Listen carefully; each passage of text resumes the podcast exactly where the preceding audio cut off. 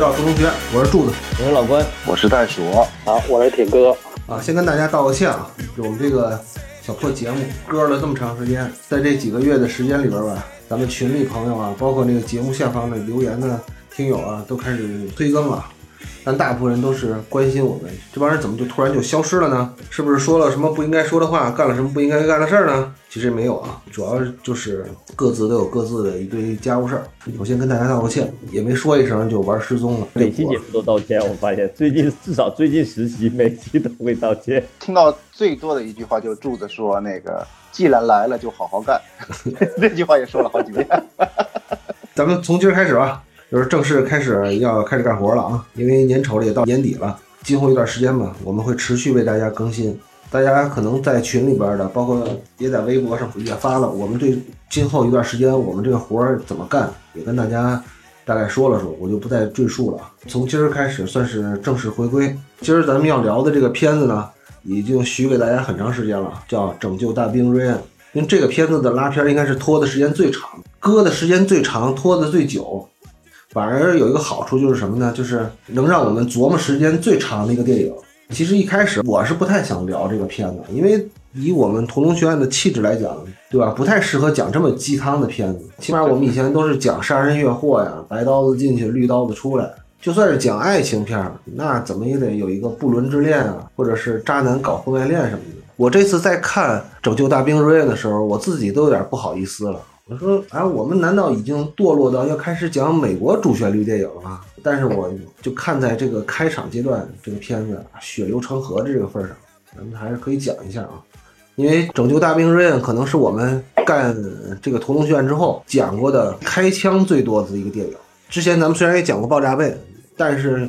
这个爆炸背在斯皮尔伯格面前就是一个小孬孬啊！你看这个战争场面，我在琢磨这个电影的时候啊，自己一直心里有一个特别大的困惑，一直想不明白一个问题啊，就是为什么我们国家最近这些年拍的战争片啊，都拍不过人家？明明是真人真事改编的电影吧，但是拍出来都像胡编乱造。虽然《拯救大兵瑞恩》也是基于真实事件改编吧，但是它也有很多的虚构成分。包括这个派一队战地的小队出去寻找瑞恩这个事儿，也是演绎出来的，跟那个史实不太相符。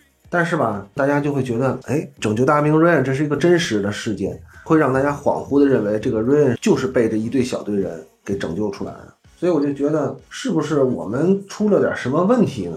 为什么我们在宣扬这个，不能说宣扬吧，就是在吹牛逼这个问题上，就吹不过人家，就吹的不不像。所以我就一直在考虑这件事儿。我到现在为止，我所得就是，我还是没想明白我们为什么吹牛逼吹不过人家。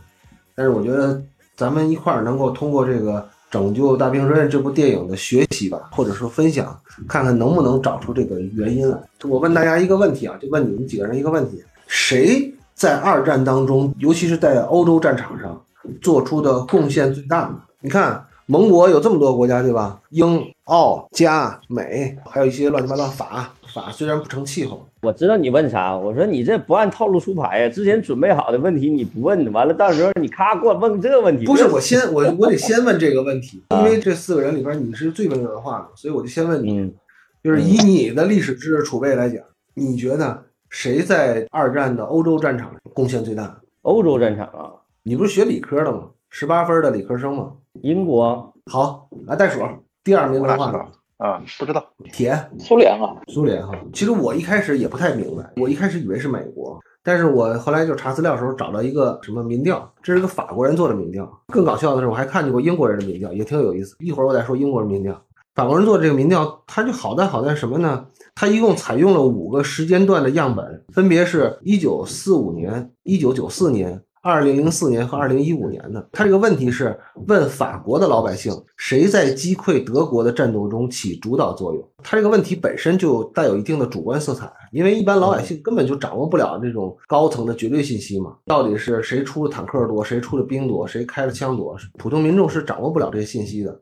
但是这件事儿好就好玩在什么呢？这事儿的主观性是最有意思的。哪个国家的军队给你的在主观上成就最高？所以我就把这个数字给大家念出来一下，大家就觉得这个事情好玩就好玩在哪儿了。打断一下啊，有没有听到咚咚咚咚？我家隔壁正装修呢，这没办法，我逃不了。好吧，那接着继续。哎呀，是挺明显，这不听还听不出来。在一九四五年的时候，这法国老百姓认为啊，打德国鬼子最出力的百分之十二认为是英国，百分之二十认为是美国，百分之五十七是苏联。嗯，到一九九四年的时候呢，法国老百姓认为出力最多的百分之十六认为是英国，百分之四十九是美国，百分之二十五是苏联。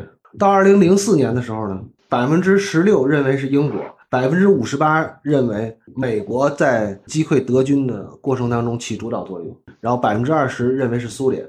到了二零一五年，这个事儿就比较搞笑了。二零一五年这个数又变了，呃，有百分之十八的人认为英国在击溃德国的时候起主导作用。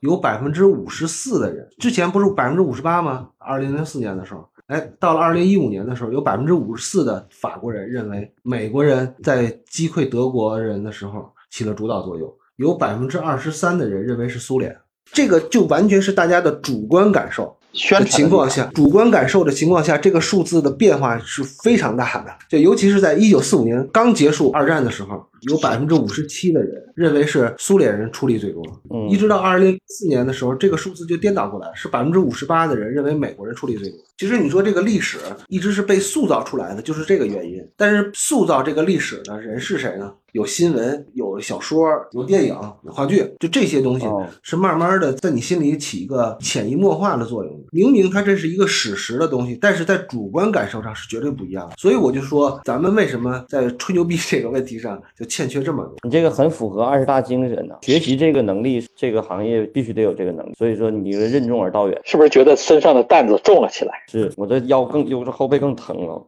别扯没用的，往下走。咱就先不说这个问题，因为这个问题我觉得一时半会儿也说不清楚。我只是把这个问题先放在这儿提出来跟大家。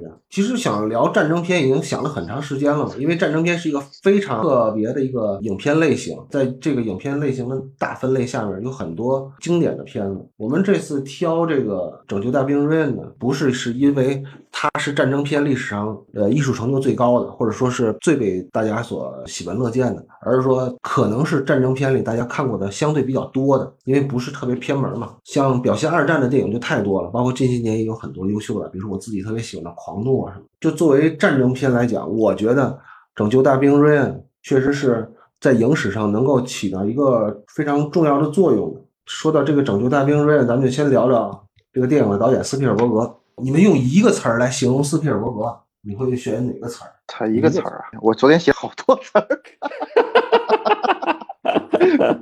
那说明你的总结能力不行。对对对，都是废话。来吧，你把你的唐诗给我们念一下，你好多词儿。我选一个伪光正，成了，一个词儿。我也我也准备了好好好多词儿。不是我留的不不是我，不是我留的作业，不是一个词儿吗？你们怎么都写好多词儿？你不是说对斯皮尔伯格的印象吗？就我先说一下这个好多词儿的问题。咱们说一个人的印象，你用一个词儿能形容出来，就说明你是对的，你知道？比如说我对你媳妇儿的印象就是长得太俊了，就一个词儿“俊”就完了。但是你用好多词儿，那你就说明你这个印象不深，所以你才用好多词儿去堆砌这个形象。我要一个词儿的话，对我来讲就是启蒙。斯皮尔伯格是我的启蒙。这是形容词吗？你还他妈要求形容词，你他妈要求太高了。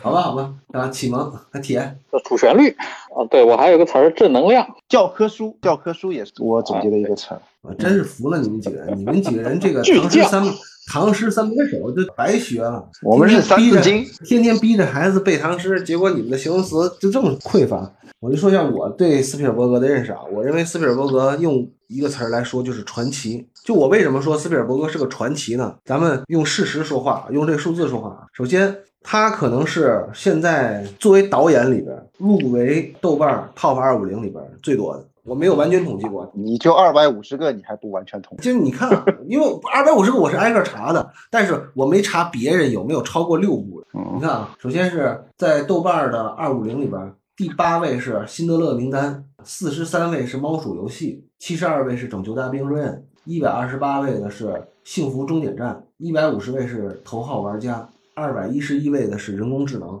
当然了，这是他作为导演入围豆瓣二五零的，但其实这还不包括他导演的别的相对来说评分非常高的片子，比如说《决斗》《紫色》《E.T.》就这样的名片，而且这还不包括他作为制作人做的片子，比如说像他帮黑泽明弄的《梦》，包括变形金刚初始阶段，他做了很多工作，而且这哥们儿还做了好多牛逼的电视剧，比如说像《兄弟连》啊、《西部风云》啊、什么《太平洋战争》什么的。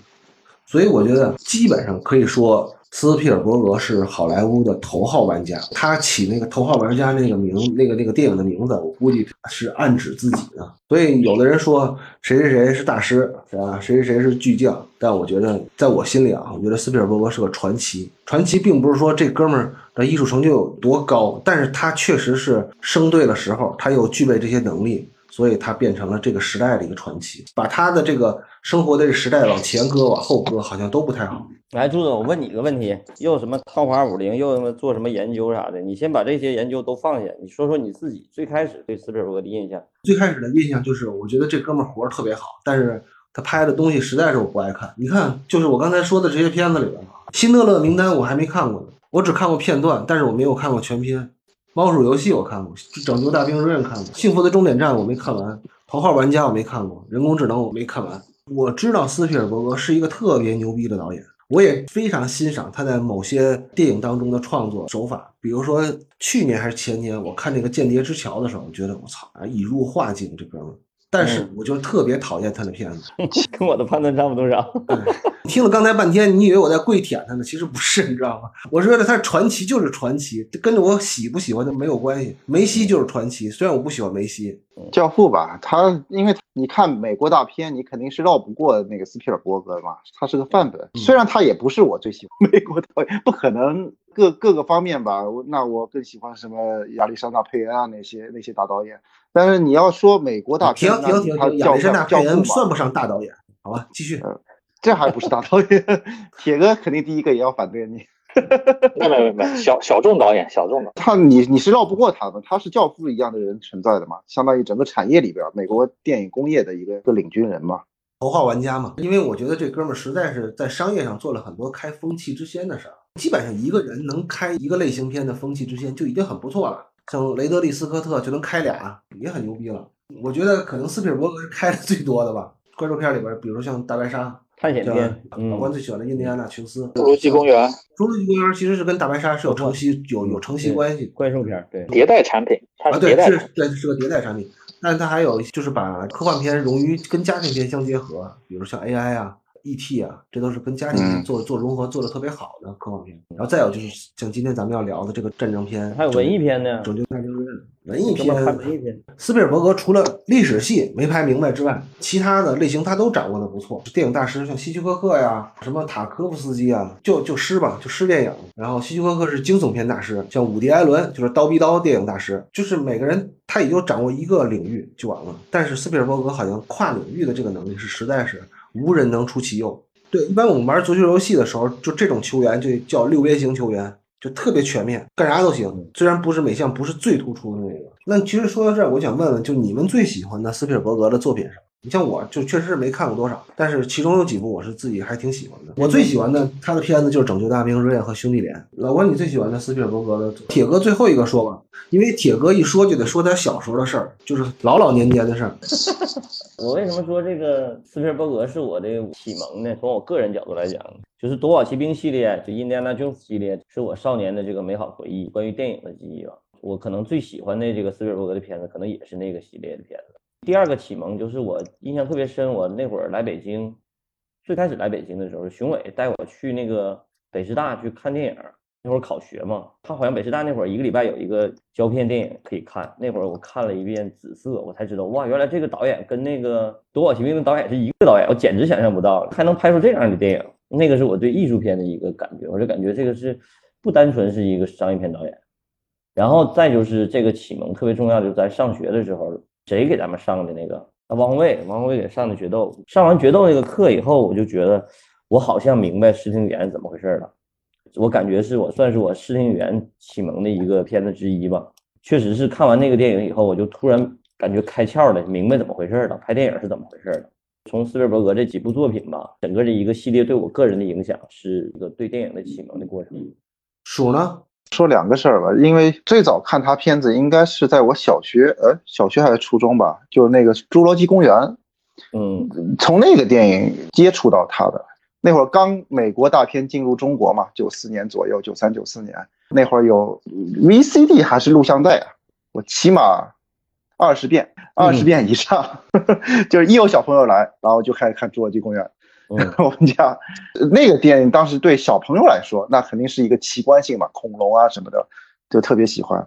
然后他的电影呢，我后来看的印象比较深的，其实我都还蛮喜欢，跟肚子不太一样，没有特别喜欢吧，我都觉得挺好的。比方说《终点站》啊，还有那个《辛德勒名单》，也都算比较小的高中还是什么时候看的。然后我再说一个比较丢人的事儿。我在看那个咱这回说的那个《拯救大兵瑞恩》，我不知道当时是是一个什么样的情况啊！我第一次看到这个马特·达蒙出现的时候，就从远处走来的时候，我可能是该换碟了还是怎么着，然后这个片子就结束了。在我很长一段时间里，我说我操，这个片子就马马特·达蒙来了，就已经拯救完了，这个片子结束了吗？后面我就一直没看到过，呃，那个片子很长一段时间，在我印象中就是到马特·达蒙从远处走来，这个片子戛然而止，后没有后边，后来才看到，我去，这片子还有后半段呢，因为那会儿马特·达蒙出现的时候已经是一个小时四十多分钟了吧，在我印象中，我当时觉得，哎，可能也就这些电影，对，电影应该差不多了，所以这个电影在我心目中就是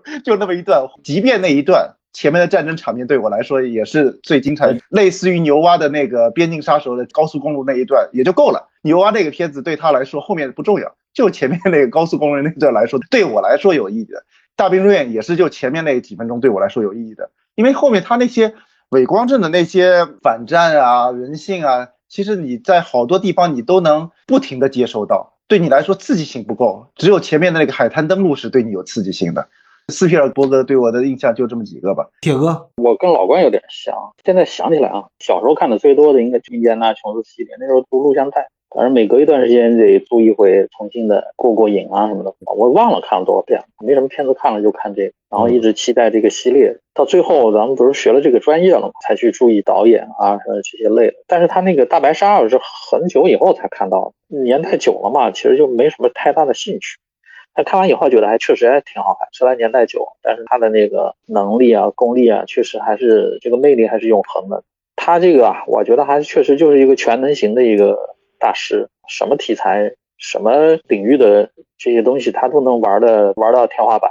但是他近几年的片子其实基本上我就没什么兴趣，本身的创作能力已经到了一个往下走的地步了。第二个，他还是四平八稳的那种，就像柱子说的，就是没有一个刺激的点，但是他也没有弱，都很强，也跟咱们自己的年龄心态有关系。他那个战争片其实值得研究，跟那个梅尔吉普森那种什么《血战钢锯岭》啊，什么都有点像，很正。你说太喜欢的也不至于，反正就规规矩矩这么一个电影。其实他的这部《大兵瑞恩》这个片子怎么说呢？就是开先河，就以这种细节，然后这种镜头上的处理啊，它给人那种感觉组合起来，它其实是开先河的。然后后面的其实想 copy 他，模仿他，比如像韩国的那个太极旗飘扬什么的，其实也是在模仿他。但是很多东西还是做的没有他到位，他只是某一方面达到了他那个水准，或者有些方面超过他那个水准，但是指标上。啊，完全超过的还是没有。刚才铁哥提到了一个问题啊，就是尤其你在年轻气盛的时候看斯皮尔伯格吧，就觉得这哥们儿其实哪儿都好，但是呢哪儿又都不太突出，是不是也是因为这个问题啊？斯皮尔伯格虽然咱们说了他什么大师吧、传奇吧。但是这哥们儿有一个可能有一个在影迷看来，他有一个硬指标是没过去的，就是他没有拿过三大电影节的大奖。那没得奖吗？你听我说啊，我查了一下啊，他不是没有得过三大电影节的奖，而是在一九九三年的时候，威尼斯就给了斯皮尔伯格一个终身成就奖。一九九三年啊，当时斯皮尔伯格只有四十七岁。我觉得这个威尼斯就很操蛋，可能就是这三大电影节的这。这老哥几个就攒好了一个局了，就说我呀，在你四十七岁的时候就给你个终身成就奖，以后啊，你的片子就别来我们这儿了，对吧？不管你拍什么，你这辈子也就这样了。我觉得斯皮尔伯格是真生气了。转过年来，他就感觉他妈的，谁说我拍不了严肃电影？隔年就弄了一个辛德勒名单。但其实斯皮尔伯格是入围过三大的，比如说他在一九七四年的时候就入围过戛纳，他导了一个片子，他那个片子的中文翻译啊。你听这个中文翻译，你就知道他这辈子他也得不了戛纳电影节的奖，因为他那个中文翻译叫《横冲直撞大逃亡》。你觉得这个符合戛纳电影节的气质吗？他这有英文英文名，英文名太长了，我就不会念了。反正你就觉得冲这片名，戛纳就不可能给他奖。刚才袋鼠也说了，就是斯皮尔伯格在拍了《拯救大兵瑞恩》之后啊，基本上就改变了战争片的一个格局了。因为我是一个比较二极管的人嘛，以我对战争片的认识来讲，我觉得基本上所有的战争片可以分为两种，第一种是《拯救大兵瑞恩》出现之前的战争片，还有一种呢是在《拯救大兵瑞恩》之后出现的战争片。尤其是在拍摄手法上，在《拯救大兵瑞恩》之后，几乎所有的电影都或多或少的会去借鉴，甚至模仿。拯救大兵瑞恩的一些拍摄手法，比如说咱们看到的那个爆炸的碎的土的效果，比如说咱们会看到的手持摄影，比如会降低饱和度，然后加大反差，这些影像的质感，包括摄影的手法，包括它对分镜头的运用，其实它是极大的影响了战争片。而且我还有一种感觉，认为是在拯救大兵瑞恩之后，就极少出现战争片了。而更多的是战斗片，没有全景展示的那种。我不知道我说的准不准确啊？如果如果我说的不准确，大家可以那个提出来反例。但是我觉得好像从《拯救大兵瑞恩》之后，电影当中就极少出现全景式展现战争的片子，大多数的都是以个人或者微观视角去进入的。包括近些年的，你看一九一七，干脆就是一个人的视角看一个时代，看这个战争。包括诺兰拍的《敦刻尔克》，它也是几个小的视角。它虽然是一个全景式的电影，但它也是以微观视角进入的，在那里边看不到高层领导或者说这些高级的军事将领去指挥千军万马，这些都没有，都是非常以个人化的角度去体现这个战争，或者说去感受这个战争。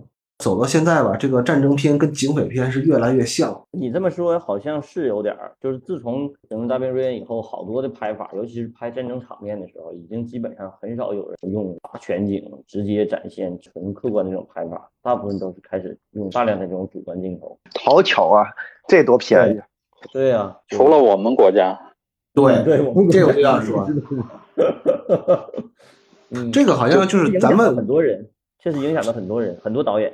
不计成本是可以的，但是大部分还是要计成本的。呃，就拯救大兵瑞恩之后，咱们国家也开始试着去进入微观视角去讲故事。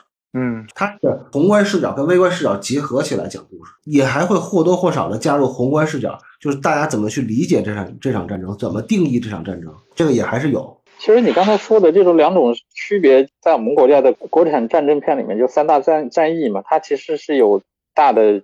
整个格局啊，决策层的那个描述，还有一线战斗的也有，其实它是比较全乎的，群众这块的也都有。最近有一个战争片，黑白的那个美美术学院那个老师拍的那，纯从士兵的视角去讲，那个叫什么名字啊？我突然想不起来，挺有意思的，就一个很低成本的一个片子，讲新四军的那个一段战斗。它是接近于黑白了吧？从影像上，反正做了一些尝试和努力，有点意思。其实我们这里没有褒贬啊，不是说那个宏观的战争片就不是就不是好的战争片，微观的战争片就要比宏观的战争片更深刻。就包括拍呃诺曼底这个登陆战，其实也是有一个老的电影，好像是叫《最长的一天》吧，就那个片子是一个从宏观视角来讲这场战争的。拯救大兵瑞恩这部片子呢，是从一个去救瑞恩的这个小队的视角来进入这个战争的，所以它相对来说是一个从小视角去切入大的历史背景的这么一个手法。其实咱们回到这个拯救大兵瑞恩这个电影本身啊，我就念一下百度百科吧，咱们说一下这个基本的背景。拯救大兵瑞恩是梦工厂一九九八年出品的战争片，由斯蒂芬斯皮尔伯格执导，汤姆汉克斯、汤姆塞斯摩尔、马特达蒙等联袂出演。影片于一九九八年七月二十四日上映。该片描述的是诺曼底登陆后，瑞恩家四名于前线参战的儿子中，除了隶属于幺零幺空降师的小儿子二等兵詹姆斯·瑞恩下落不明外，其他三个儿子皆在两周内陆续战死在各地。美国陆军参谋长马歇尔上将得知此事后，出于人道考量，特令前线组织一支八人小队，在人海茫茫、枪林弹雨中找出生死未卜的二等兵瑞恩，并将其安全的送回后方。二零一四年，影片入选美国国宝影片名单。就说回这个《拯救大兵瑞恩》的时候，你们当时第一次看《拯救大兵瑞恩》的时候有什么感受吗？我忘了我是在电影院看的还是在家看的碟，反正，但是我确实对头半个小时我看的我就是眼花缭乱。只是那个时候没看过这样的拍法，没看过这种视角的，而且我就感觉像真的是那会儿可能也不太懂啊，小，但是看的时候就感觉我这这太真实了。这是我的最直观的感受。当时好多新闻也在讨论这个问题。哎呀，这个创造一个先河，为什么它能影响到后世？就是因为它那个时候确实开创了一个先河，这种拍法。其实整个故事我倒没有太多印象，最印象最深的是头半个小时，就是这场登陆。而且当时对这个故事也不是特别认可，说白了，就是你当时对这个故事不是特别认可，因为那会儿不太知道这个价值观怎么回事，也不考虑这个，就是觉得一群人去救这么一个人值不值得，当时会有这个疑惑。但是确实是这个场面印象太深了。不光说你，我觉得斯皮尔伯格或者编剧对于文本来说，他们自己也不是很认可，所以在片中始终在着不这个 B L M，就是其他人命都是命嘛。这个片子我最早我也觉得没有太多可说的。我本来柱子跟我说，咱来说这个片子，我说那我细细准备一下吧，来拉一下那个前边那个分镜头来拉。后来我就觉得太麻烦了，不光是前面那场登陆战啊。斯皮尔伯格自己本身的导演，他很严谨，他的片子都是镜头指向性都非常明确，所以一开始说的教科书嘛，给人的视觉感觉，从观众心理上来说都能达到那一点。后来在看的时候呢，我是觉得这个片子如果作为一个反战片来说，它确实也这种方式来拍也非常好的，因为真的让人看到害怕，就害怕战争嘛，血腥呼啦的，就感觉真的就真实感带入，身处那个环境的时候都吓尿了。哎呀，这个电影，这个电影其实是怎么说呢？对我的影响其实就是让我更坚定的进入了这个行业。哎，那我这么理解对不对？就是说这个电影害了你是吧？也也不能那么说吧，反正就是人生 可以这么说，我觉得可以这么说。对对对，目前来说，哎，也挺有道理。然后那个。起码我们这一个多小时没白弄，就是找着老郑的病根儿在哪儿了，来吧。对，所以都他妈是斯皮尔伯格害的。你当时约是要说什么片子？你要说他的其他片子，我真的没什么想说的，那我肯定就不参与。啊，你说聊这个，哎，我想了想，还是可以参与一下。可能也不见得对这个片子有什么深刻的了解，但是这个片子确实影响我的一个择业的，你知道吗？简直是一直立志做一个商业片导演的。当时其实没想那么多，你没想你老关说的那么大啊。当时肯定是喜欢电影，从事着这个行业沾边的一些工作。在这个片子出来之前，有时候也是老瞎琢磨，你知道吗？挺喜欢看战争片，对吧？国产的那些战争片呢，就是像三大战役啊什么的，就看完以后就老觉得这个战争片怎么还老是这种这么拍法呢？四平八稳的啊，假不假事儿的，然后然后各种假吧，轰啊，没觉得没意思，就这个各种战斗啊，各种特别是那种烟火效果啊，就特假的那种。让我这种胡思乱想的小青年啊，当时就是特别的不满意，就老觉得如果我来拍是吧？觉得应该是哎镜头这样或那样，自己瞎琢磨，脑海里去脑补方向。有一天我记得第一次接触大兵瑞恩的画面啊，我现在特别清楚，就是我们正好几个小朋友在一块儿，我们在聚会还是什么的，就是电视里在播放那个预告片，大兵瑞恩的预告片。第一次看到那个预告片，他那个镜头就是他其实预告片里那个场面就是最后那场戏，就大坦克从那个堆废墟上冲出来，然后瑞恩一帮人在坦克底下横着往往前跑，一个横移镜头，然后那个就让让我一下子震撼了。我说操，这他妈的就应该这样拍啊，战争片就应该是这样。终于拍到我想要拍的镜头了。对啊，这个片子又是斯皮尔伯格是吧？场面那么大，就是枪林弹雨的一帮人在跑，镜头横移着，这个片子必须得看。然后就一直关注着，等着上映。完了，上映完了以后，第一时间去电影院看了。但是当时看的好像是。杭州最好的一个电影院嘛，专门跑。当然那个时候没钱啊，专门挑了一个他们一个有早场电影，特便宜，才十块钱。我就要很兴奋的就在里头看这个电影。我还记得那电影院里就我和一大姐两个人，那大姐坐在我前面两排，我坐在最中间最好的那个位置，然后享受着这个电影院那个我也不知道多少声道的音响啊，就伺候着。太爽了！当然中间有很多感悟啊，还有很多一些感受，一会儿聊。反正就看完以后就觉得，哎，你看，我觉得战争片就应该是这样拍的。然后你看他拍出来了，我的想法跟他是一样的，所以我就觉得我可以干这行啊，为什么不可以干这行？可以啊。然后就，操，二十年以后就坐在这儿跟你们聊这个屁事儿。我就等着最后这落款呢。当然啊，人生还没结束，是吧？人生是一个长跑嘛，谁知道呢？后面几年没准会发生啥事，谁知道？我就觉得那个时候就觉得，哎，战争片就应该是这样。然后斯皮尔伯格把我脑海里想象的那些画面给具体的给展现出来，这个让我特别的激动啊。嗯呃，咱们这个聊的人里边，居然有一个人，他还能看见过预告片，对吧？人生的阅历足够长，年逾花甲的人才会有这种人生经历。拯救大兵瑞恩给我当时最大的感受，我忘了我在哪看的，但我肯定不是在电影院里看，其实我对《拯救大兵瑞恩》最深的印象是声音，我觉得很你就是天天拿你那个小破电脑，然后就 音响那出来的声儿也不在意他的声儿。人家铁哥是去电影院看的，然后说个声儿也就罢了。我虽然没有印象我是在哪看的，但是我有印象是是接着音箱，然后安静的自己看的。就他的那个声音给我的震撼力最大。当然，《拯救大兵瑞恩》的声音不如《黑鹰降落》给我的那个对声音的那个印象最深。但是我是第一次在《拯救大兵瑞恩》这个电影里边听到了子弹穿透人体的声音。就是子弹打肉是什么声音？这个让我感觉是最深的。我觉得真正的那种战争的恐怖啊，或者什么的，流很多血，把这人炸得稀巴烂，这些我们都见过。但是真正的能把这个声音做好的，确实是《拯救大兵瑞》是我见过的第一个子子弹穿透人的那种，这个是让我感觉很深。尤其是在开场的那个，他们在登陆之前，登陆艇的舱门一打开，机枪子弹就打过来了，那段是给我印象非常深的这个声音。好像你跟那会儿咱们聊到这个片子的时候，你好像说过同样的话。因为这个事儿给我印象特别深，就是以前我从来没有注意过子弹和肉体的关系，但是我听完那个声音之后就知道了啊，所谓视听语言，这个听的部分有的重要性有多大。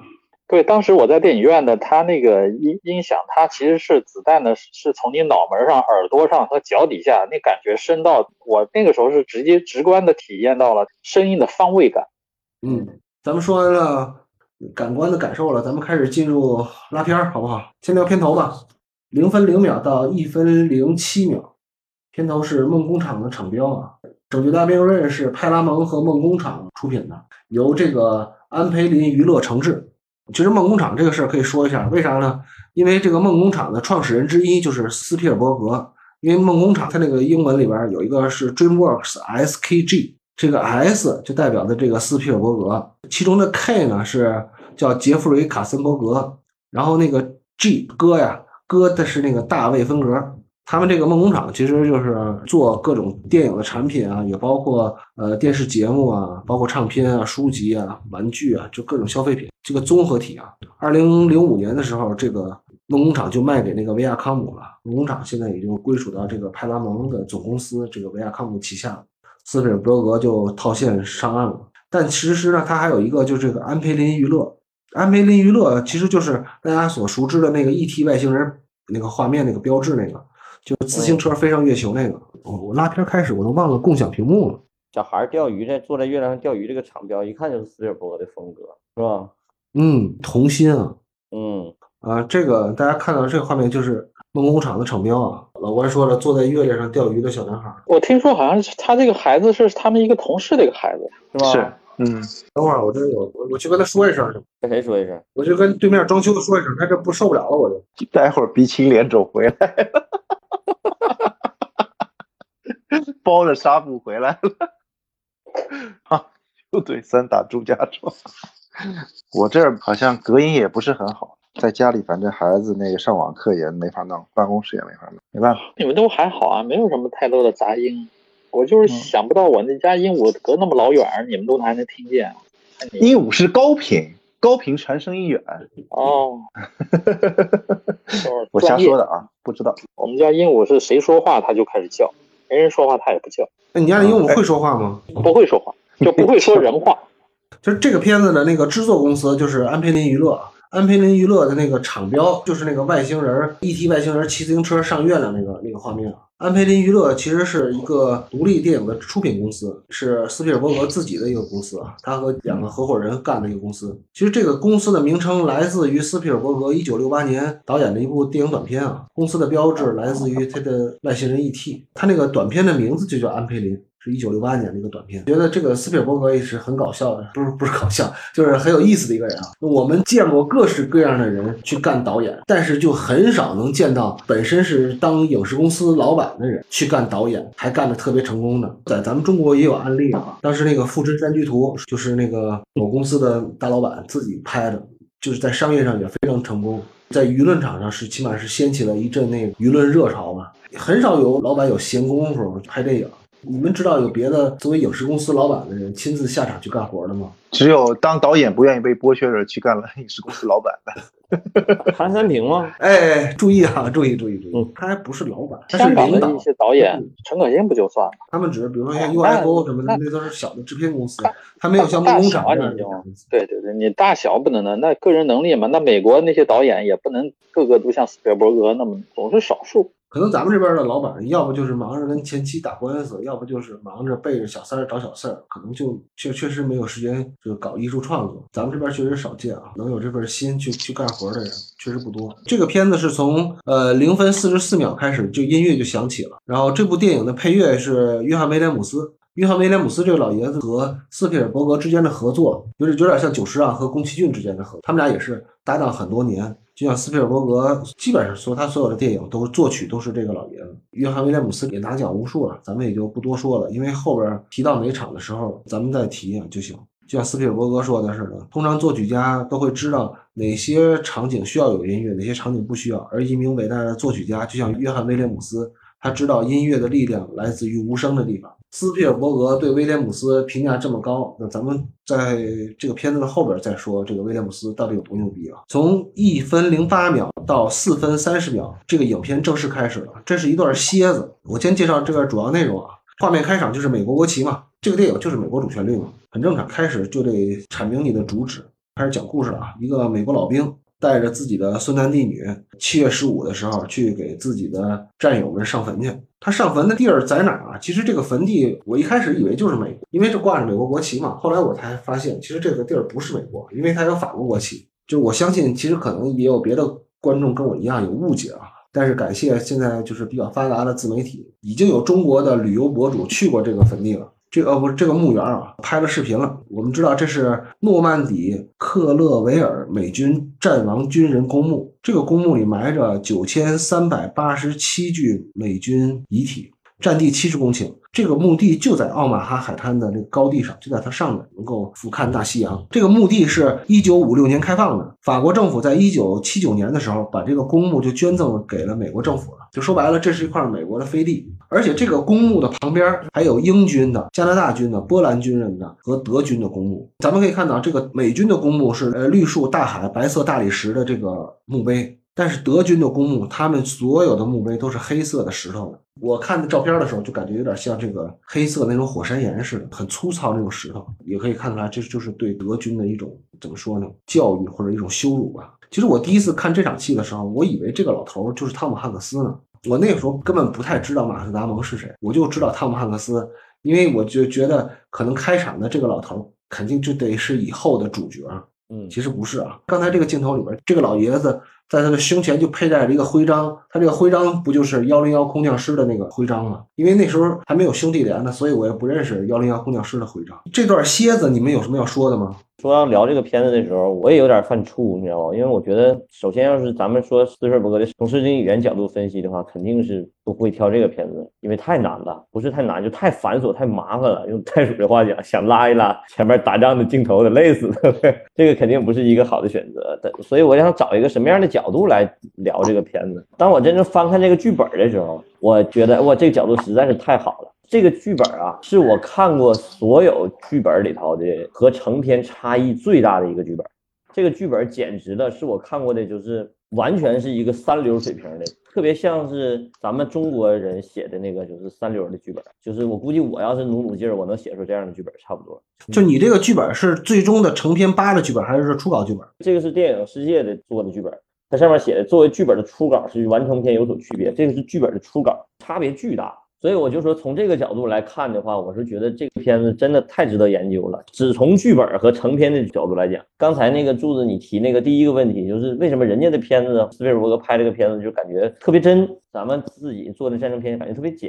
我最开始没看这个剧本之前，我也不知道怎么回答你的问题，但我看这个剧本以后，我就发现什么都扯淡，就是技术不行，真的就是 你所说的这个就是吹牛逼的技术不行。就是吹牛逼的技术不行，就原剧本人剧本里头就你能感觉到技术哪儿不行，然后人斯皮尔伯格改拍成什么样，人怎么技术好，在这个剧本里头有充分体现。所以说，大家都应该对吹牛逼这门手艺有一种敬畏，对吧？哎，对还是对对，要好好研究这绝对是一门手艺。嗯，直接这第一场戏就特别明显，因为原剧本里头是没有这场戏。我给大家念一下这原剧本开场啊：淡入演职员表，黑底白字，海军密集炮火的轰鸣声以排山倒海之势传来，令人全身震颤，毛发竖起，耳朵嗡嗡作响。淡入。他是从这儿开始的，上来就是战场，没有前面扣这个帽子，没有这个小蝎子啊，所以说咱们就说为什么他要做这个蝎子，这个就挺值得探讨的。为什么斯皮尔伯格会加这么一段？而且我们知道，除了这个剧目以外，他还有一个尾声嘛，结尾还有个尾声，所以他这个上来第一场戏就把这个编剧给改了，而且改的还这么大。开始的时候，我也会觉得这个有可能是汤姆汉克斯，而且这哥们长得有点像汤姆汉克斯。这个片子的这么一扣的话，就把这个片子的逼格从一个战斗片，剧本里头写的特别像战斗片，纯是一场战役，而且我能明显的感觉到这个作者是根据某一件事儿直接改编扒下来的。这我不知道你说这个真实真事是有战地日记还也好，还是怎么着？有可能是个报道，他就直接把这个扒过来，然后按照他这个描述直接写成一个剧本，特别像这种感觉。但是他为了把这个片子拍成一个主旋律，或者是把这个扣起来这个帽子，这个序幕就显得格外重要，作为主旋律的一个点睛之笔。如果没有这个的话，那这个片子的逼格就马上就降了很多。所以一会儿咱们具体分析某某一场戏，而且它几乎每一场戏都会有明显的提升，特别有意思。这个蝎子是重要，但不必要。因为对于整个片子的主旨来说，这个蝎子是重要的，因为拯救大兵瑞恩那个主旨会先提出来。但是这片蝎子在我看来啊，我觉得特别烦人，而且没有必要。这个蝎子你谈不上它拍的好跟坏嘛，只是渲染一个情绪。所以我说它必要但不重要，说错了。必要是因为它这个片子的主旨，它能在这儿提出来。而不重要呢，这个蝎子是泄气的。这个蝎子，它那些墓碑跟后面那个海滩上那个坦克巨嘛那个呼应，我觉得还视觉上、造型上还是挺好的。但这个蝎子我是不太喜欢的。觉得这个蝎子加的其实特别好，个人的意见是加的特别好。虽然可能是一个比较平淡的开场，但是它首先是一个哎有悬念，就最关键的一点就是，其实它给了观众一个一种时代感了。他如果只是一开始从那一天开始讲，这个故事讲完了也是那一天的事儿，那可能只是一个事儿。但是我加了一个蝎子，我讲现在，再回到当年，说完了又回到现在，它其实就是有一个历史感在那，它就变成了一个，就像你说的，为什么这个事儿就变成真的了？它如果没有这个蝎子，这个事儿就更像一个假的事儿。个人的一个感觉啊，所以我觉得从这点来讲，其实是就非常重要的，对于这个片子的一个主题的那个探讨方向来说，其实也是非常重要的一个作用。这是这场戏作用的一个部分。另外。我单独说这场戏啊，我拉片的时候就发现，其实有两个大的穿帮，就是两个剪辑造成的穿帮。这个可能一般人都不会注意，只有拉片的时候才会注意。但是这个其实会在我们一些实践制作电影的时候，或者是拍摄片子的时候，其实会经常遇到。所以我看到这两个穿帮以后，我就觉得，哎呦，你看大师其实也就这么回事儿嘛。你看他们那个制作工艺。他们那种流程啊，虽然已经是极端的精细化到一定的恐怖的阶段了，但是你看最后还是会出现这样的问题。你发现了吗？这两个穿我没发现，我也没发现。它不是单个镜头里头的这种穿帮，它其实是通过剪辑造成的一个穿帮，就是拉片嘛，就稍微的我这块就拉的细一点啊。找第一个最明显的就是他那个女婿或者是儿子，他举起相机来给他拍照那那一个画面。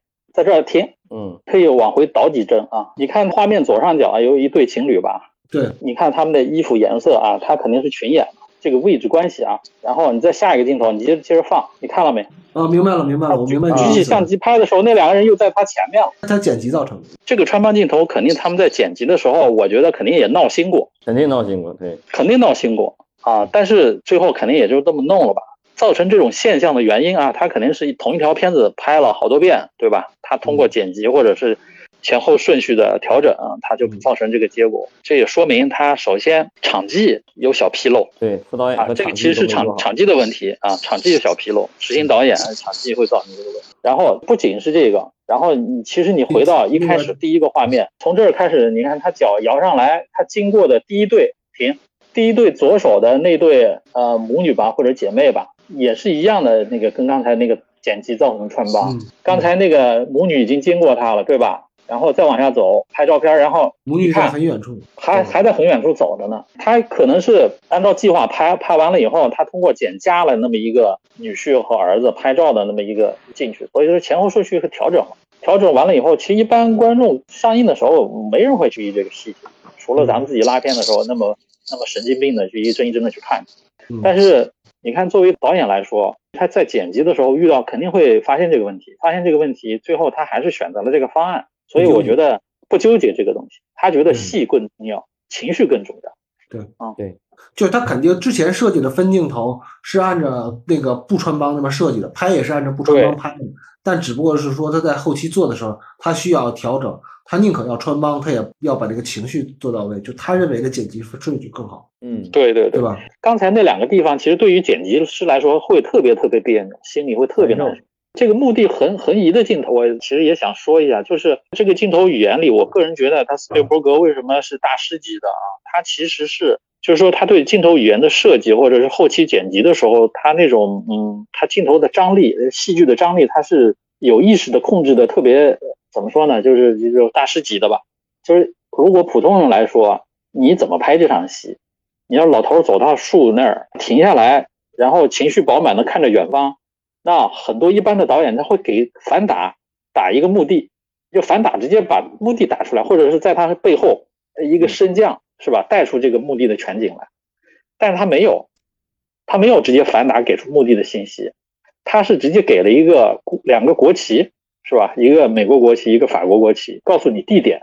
啊，这不是在在美国。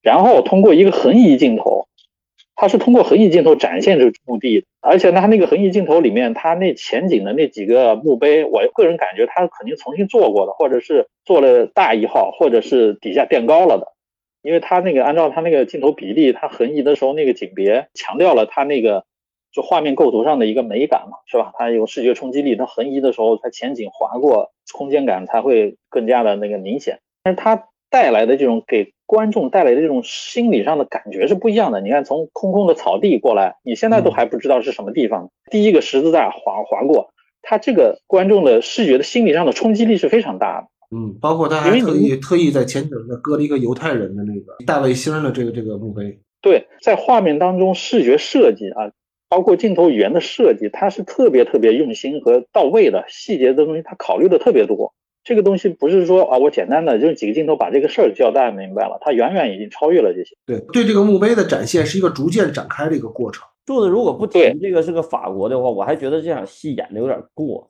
这个情绪怎么来的这么激动啊？或者是如果要是说它这是一个美国的一个墓地公园的话，这不不成立是吧？但是你要说是法国的话，就说明这个瑞恩从离开这个土这片土地再没有回来，这已经变成这么大岁数了，再次回到这片土地，这个情绪就完全值得理解了。他且这个墓地的位置就是在那个奥马哈海滩上面，嗯，以前的战场的附近。就拉这场戏，我就觉得体会啊，就是说你导演拍这场戏，可能首先最简单的一个就是交代这场戏的基本内容啊，他讲明白了啊，他在干嘛，然后他为什么要那么讲。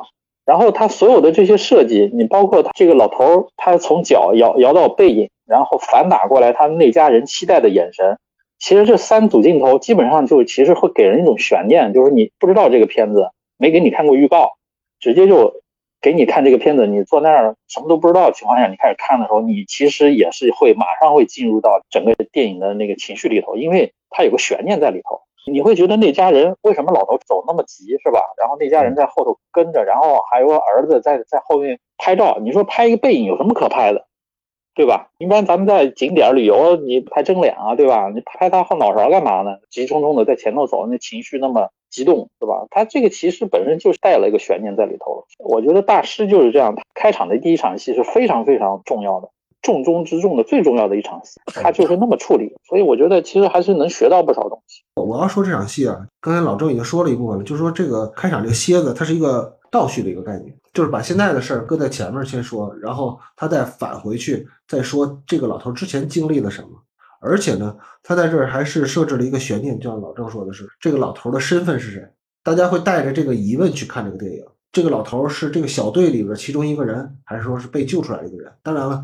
如果说有一眼尖的观众，可能一下就看出来了，就是这个老头身上别的这个幺零幺空降师的这个鹰的这徽章啊。登陆作战的人不是这个幺零幺空降师，登陆作战的是大红衣师的嘛，在奥马哈海滩上的。第二个目的就是对这些墓碑的展现，我觉得这个是非常重要的。呃，就这一段落里边最宽广的一个镜头就是这个，在升降上升起来一个拍了一个全墓地的一个全景的照片。在这里边我们会看到什么呢？就是满满的全是墓碑，这能代表什么呢？就是这场战斗最后的激烈程度。这么多的墓碑都在这个画面当中，就是一个大写的惨字。然后镜头落伏在这个老头的眼睛的特写上，通过他主观的回忆，再回忆起那场战争。这个时候在声音上呢，海浪的声音先入。像这种推在那个年代，好像很多人愿意用哈，包括卡梅隆什么的。这其实是移动情绪镜镜头，现在该用还是要用的。这场戏说很必要，是因为它能把悬念指出来。但柱子刚才说的那个大写的惨字儿啊，其实是后一场戏海滩登陆那场戏才能代表的。因为这场戏大家视觉上看到就是这些墓碑，所有人都知道二战的那个死伤嘛，那种惨烈程度。就这场戏，它表意并没有那么强烈，就拍的其实还是挺平常的吧。嗯，影片开场这个蝎子的镜头，最后落伏在这个老年瑞恩的眼睛上，他有一个眼睛的大特写，然后通过他的回忆，我们知道后边马上就要是要回忆起来这场战斗的经过了啊。下面一场戏是在四分三十一秒到六分二十六秒，这是海滩段落，这一段不应该这么讲，就是后面这一段戏也不应该这么讲，因为这段海滩的戏的段落，一直到他们把这个整个的碉堡占领了之后啊，这是一场一整段戏。也是这个电影非常精华的一个段落。我算了一下，咱们所谓的海滩登陆的戏大概有个二十八分钟这个时长，所以为了讲解方便呢，我就打算把这场登陆的戏啊分为几块几个部分啊。第一部分是希金斯小艇上的，第二部分是舱门和海岸，第三个部分是碉堡，啊，第四部分是莲花端。咱们在下期节目，咱们就直接先讲在希金斯小艇上那个段落，好吧？那咱们这期节目就先到这儿，下一期节目咱们再讲这个电影非常精华的登陆段落，好吧？就这样，再见，再见，拜拜。 Комбат, батяня, батяня, комбат Ты сердце не прятал за спины ребят Летят самолеты, танки горят Так бьет ее комбат, ее комбат